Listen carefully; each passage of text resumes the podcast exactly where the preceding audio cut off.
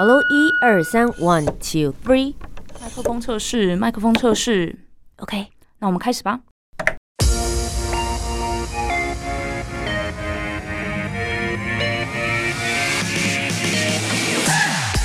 很会说，很会讲，不再是广播主持人的专利。Podcaster 没有限制，没有框架。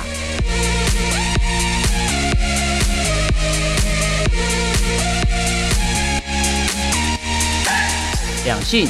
职场、文化、生活，三十分钟，三方观点，奋力激荡。我是涂杰，我是苏珊，和播客一起播客闹闹。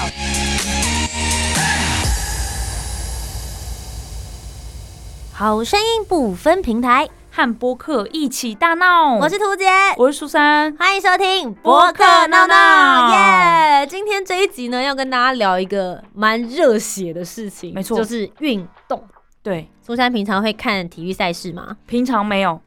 我好老实哦！我只在国际赛事的时候会啊，当一日球迷啊，一日运动迷，一日奥运迷，跟大家就是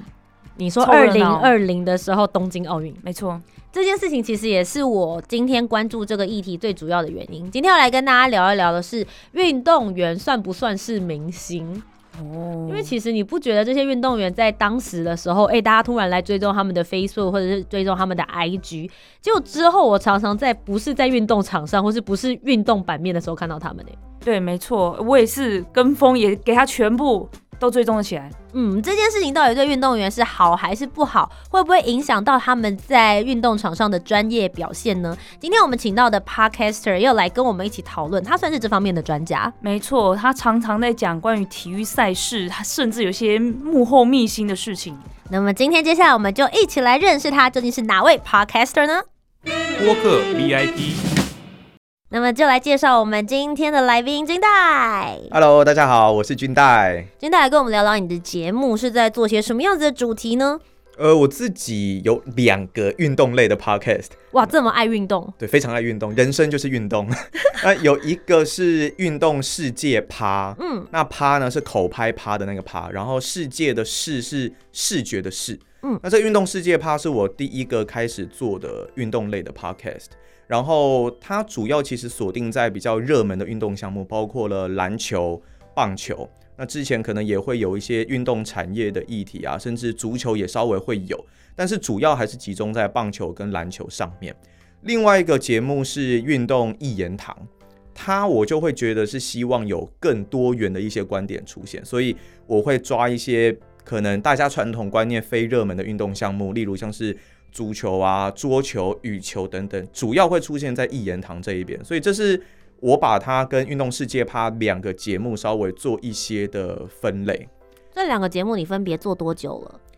运动世界趴应该是从一九年底开始，哇哦，那也一阵子了，到现在都还在更新嘛，对不对？呃，有一周更新一集，都没有都没有偷懒，非常勤劳。那运动一言堂其实没有很久，大概才半年左右的一个时间，所以主要还是从运动世界趴那边得到大家蛮多的一些回馈，然后还有经验的部分，才进而做更多的延伸出去。那感觉你的节目内容算是蛮丰富的耶。那大家最喜欢听你讲什么？就你那种收听率很高的那种节目内容是什么呢？其实最主要，我觉得大家很喜欢就听一些爆料嘛，我啦，是当然啦，拜托，不论到哪一个产业里面，八卦是最好听的。就是因为我运动世界趴这一边，当然运动一言堂因为才刚开始没有多久，所以都不敢说有什么流量特别高的这样子。嗯但是运动世界趴当然也是有那种呃在运动类，然后一集可能有将近一万的收听数这样，我觉得算是还不错的一个成绩。对，嗯然后主要的主题呢都是锁定在，因为那是我跟我另外一个固定的来宾，嗯，他可能两周会出现一次，然后他有很多球团的内线消息，所以有最近包括像中华职棒，比方说富邦悍将他们在呃要换总教练或是要撤换高层的事情。那他都会有一些比较吸引大家的消息出现，嗯。所以呢，我们可能会把它设定在标题上面啊，然后就在节目里面好好讨论，可能换谁会比较好。那消息指出他有可能会换谁，那因为之前其实已经有做过几次类似这样子的方式，然后都算是蛮精准的预测，所以后来累积上来这类的主题，大家觉得说，到底要高层要换掉谁，然后要换谁上，然后讨论接下来总教练可能要换谁啊，球员谁会离开等等，会是大家比较喜欢的一个主题啊。我之前有听了君代一集的节目，然后是在讲那个协会里面的秘辛，哦，对，好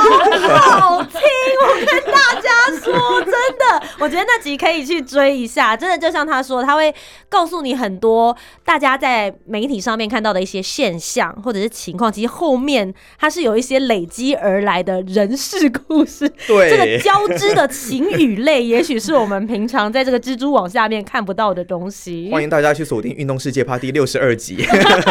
盘点台湾部分体育协会到底有多荒谬。不过其实君奈你自己本身以前也有做过广播，对不对？呃，大学的时候，那时候在台中的全国广播有做过。嗯，所以对你来说，你觉得传统广播跟你现在在做 podcast，你觉得有些什么样子的不同吗？其实我觉得 podcast 就是它比较轻松一点点，对我来说啦，可能因为我节目比较随性一点，所以我可能就是跟来宾或是我自己设定一些的主题，那我们也不一定会完全照着仿纲去走，当然仿纲是会给了，但是我可能就是会无限制的从他们的回答当中，然后延伸更多的问题出来，但有可能是他们自己本身都不太知道的。但是以前在广播的时候，其实主题设定要还蛮明确的，然后整个访纲的流程啊、问题，我觉得那个精准度跟 podcast 不太一样。那 podcast 有一些人，当然，呃，我们听其他的 podcaster 很多可能很随性啊，甚至脏话可以一直喷啊，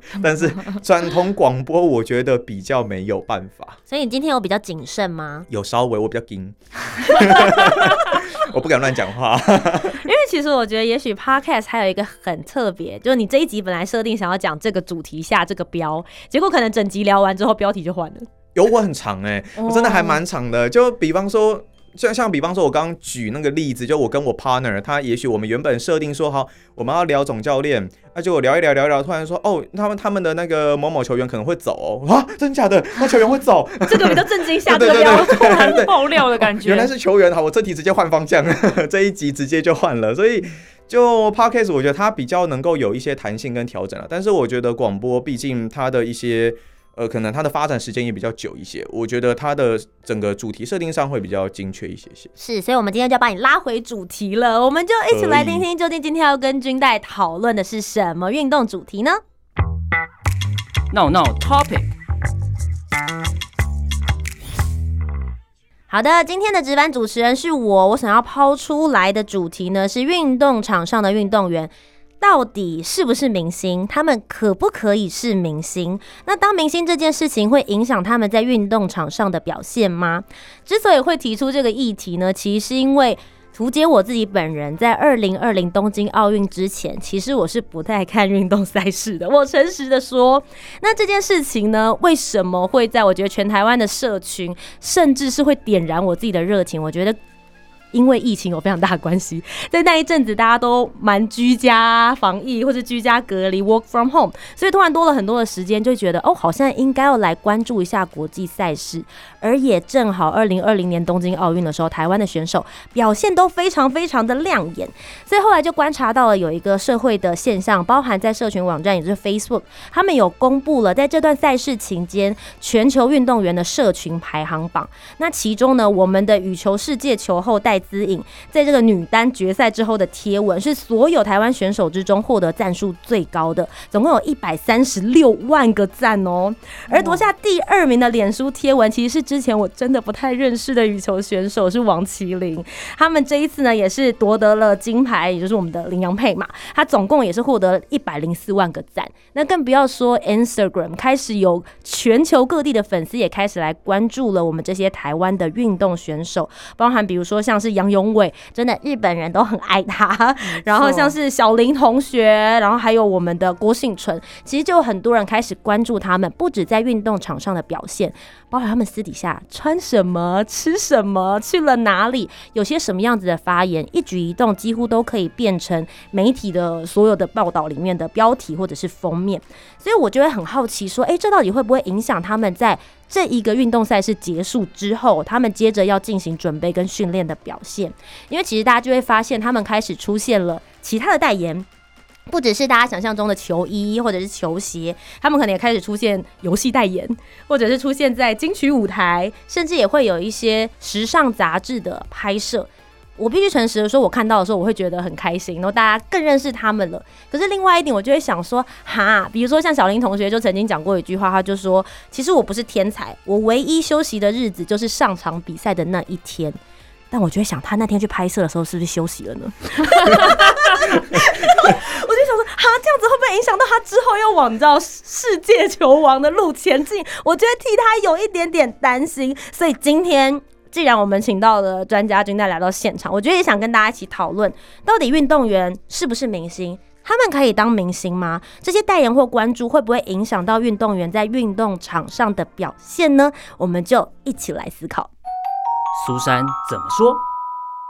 我认为运动员就是明星。他们从小接受这些严格的训练，要维持体力呀、体态，在比赛场上拿下最好的成绩。其实最终目的就是要吸引观众买票进场看比赛啊。所以我觉得他们也算是表演者，就像歌手啊、偶像是一样的，就努力的增进自己的歌唱、舞蹈实力，维持外貌跟形象。其实最终目的就是希望歌迷、粉丝。买票看演唱会，买周边商品，像很多人就会说我是迷妹啊，追星族啊，呃，浪费了很多时间跟金钱在这些偶像身上。每次有人这样跟我讲，我就会跟他说，我追我的欧巴就跟你们进场看球星是一模一样的。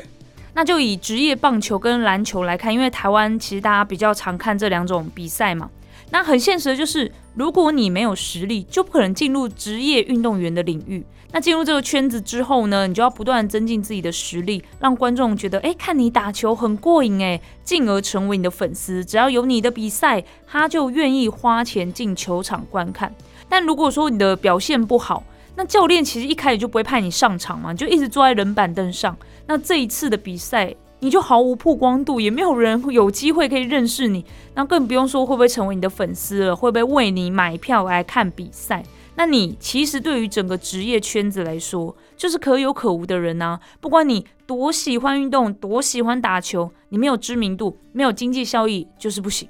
而且呢，你在工作上也获得不到成就感。所以不管比赛状况如何，然后你自己对于这个运动到底有多喜爱、多有兴趣、多希望可以成为你毕生志业。你就是应该把自己当做明星来经营，你要懂得包装、行销、吸引粉丝关注，才会有后续的效益。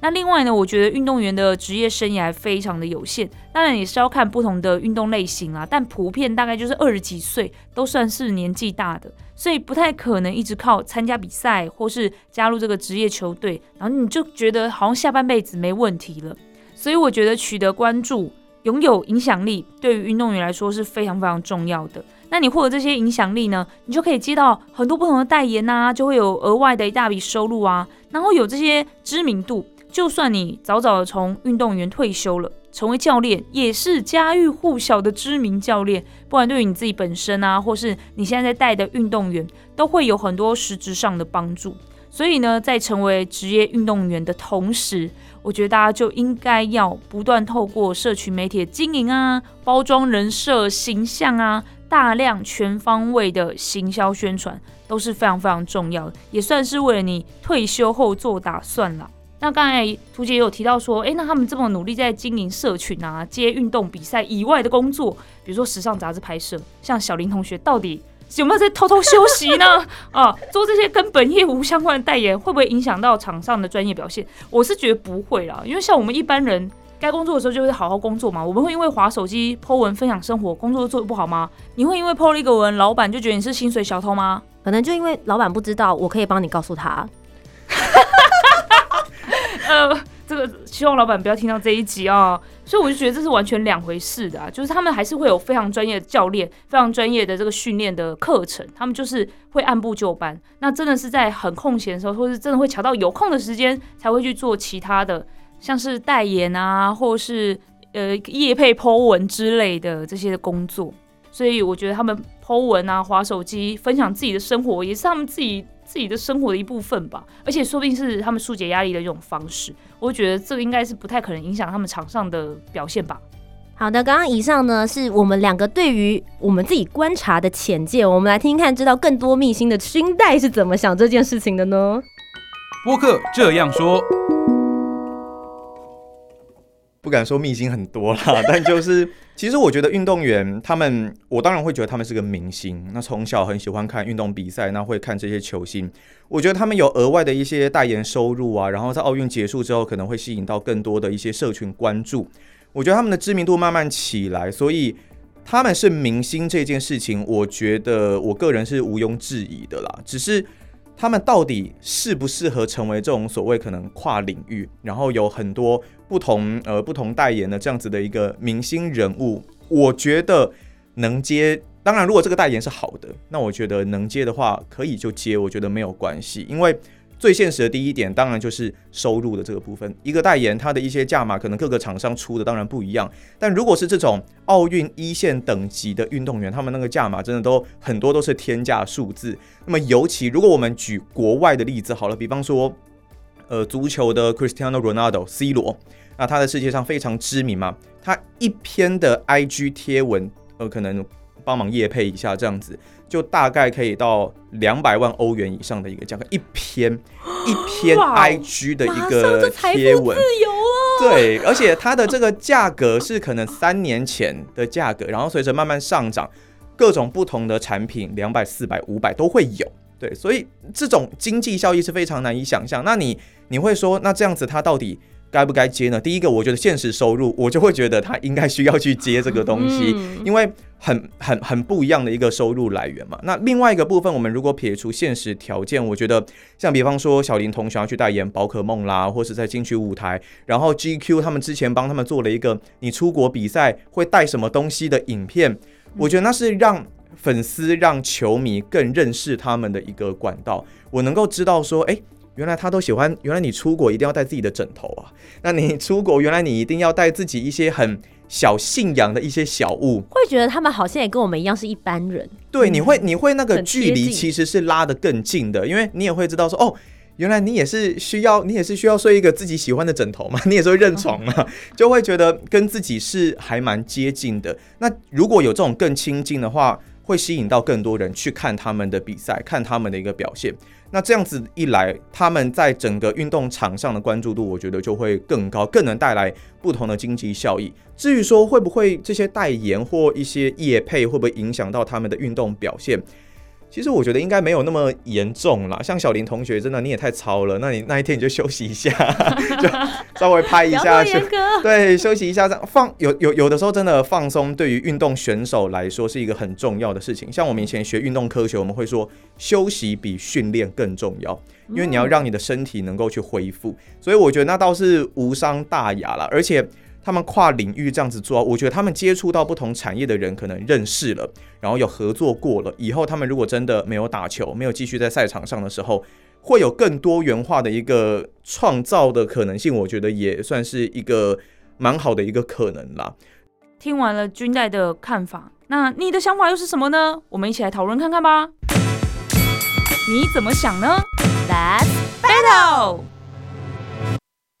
那其实我们刚刚三个人分别讲完我们自己的看法，我会很想要问一下军代，我们刚讲到是代言嘛，那社群操作呢？其实我觉得这应该真正是会影响到他们日常最关键的地方吧。使用社群媒体的这一块，我觉得会 哦，对，就是因为嗯，我们之前听很多教练跟球员的一个说法，就是你如果想要维持你场上的一个好的表现，你最好的方法就是你不要用网络。你不要上去看任何的东西，因为你上去看到，比方说我们说 PTT 好了，然后脸书、Instagram，当然脸书跟 Instagram 如果是你自己个人的粉丝专业，也许大家讲的会是好话，会是鼓励你的话。但是如果你上到，比方说像 PTT，我们都会开玩笑的说是很嗜血的，他那个推文是不需要负任何责任的，所以他会跟你讲。任何你不想看到的，不管你是说什么，你你这个这种乐色怎么可以当直棒投手？类似这样子就很直接，这么凶，对，很直接的东西。那我们当然理性上我们都知道，说我不要去理会他，他只是只是会打嘴炮而已。然后那我根本就不需要去理他，去理他。可是你的内心会有一个小声音，这是这是我问过其他球员他们心里的想法。那他们心里都会有个小声音，就是说，我知道我不能去在意他，可是我不知道为什么，我就还是会在意。就是很在意。我当当比方说好，比方说人家一直酸你说，呃，你就是我们量好球之后再来就是要追一个可能三振或出局嘛，就是所谓的决胜球。对，然后可能有人会说啊，这个废物就是不会有决没有决胜球了，绝对投不出来，他就是胆小鬼了，他那种决胜球都没有办法去对决。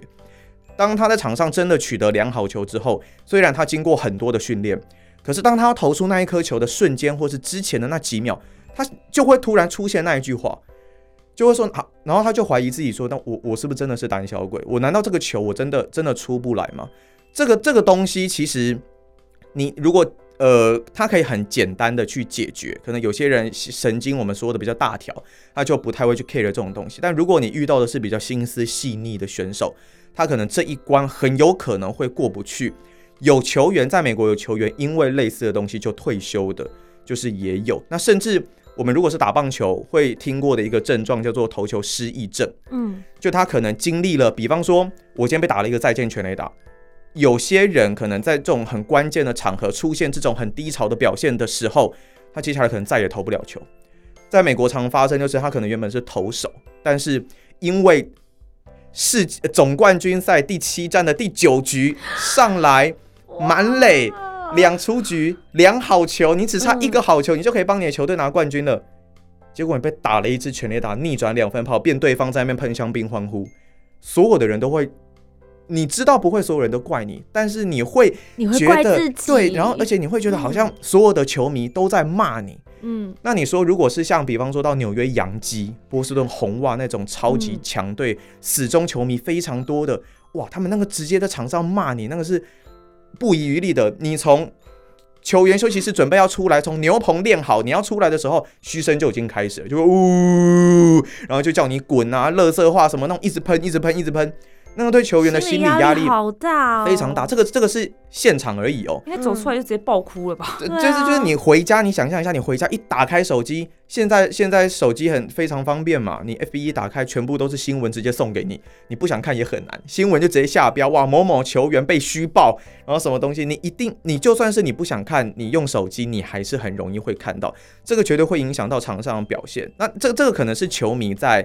在社群上面的一些作为，那甚至队友之间也会有。嗯对，可能像之前富邦曾经发生过一件事情，就是有国外回来手背很好的球员，对，就觉得国内的职棒球员为什么手背是这么的松散，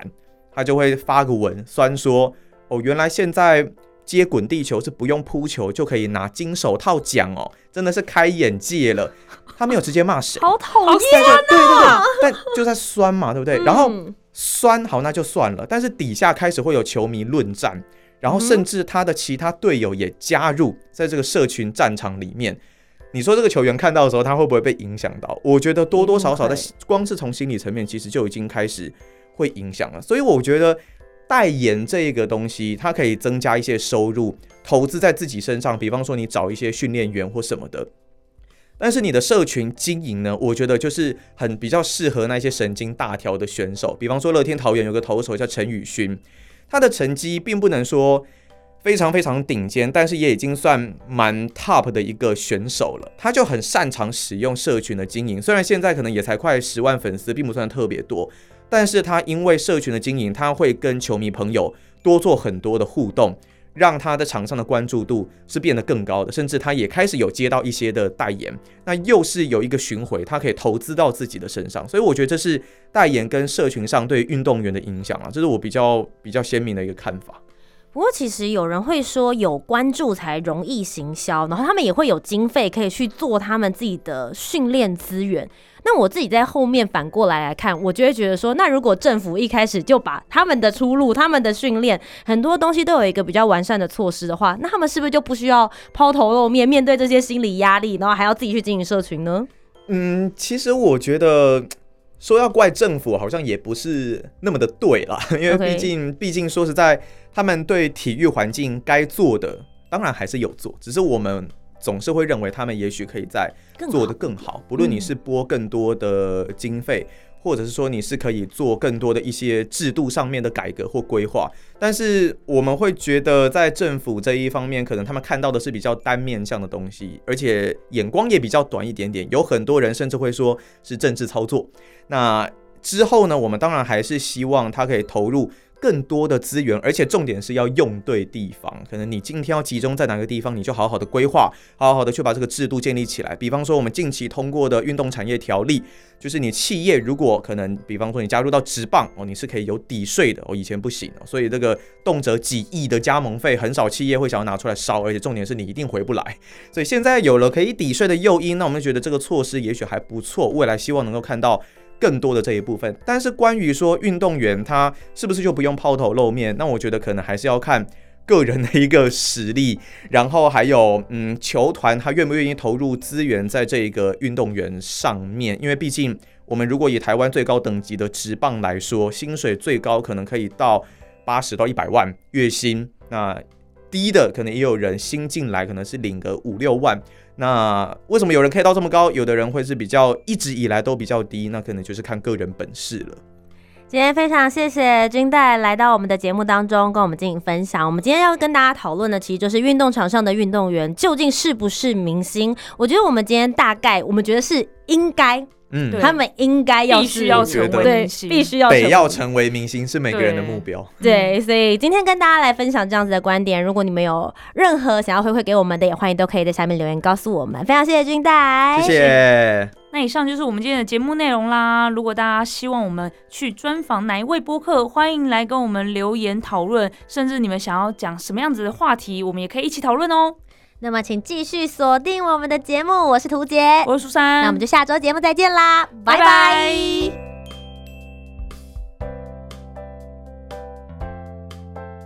我是运动 Podcaster 军代，运动员都有机会成为明星，但取决于你够不够拼。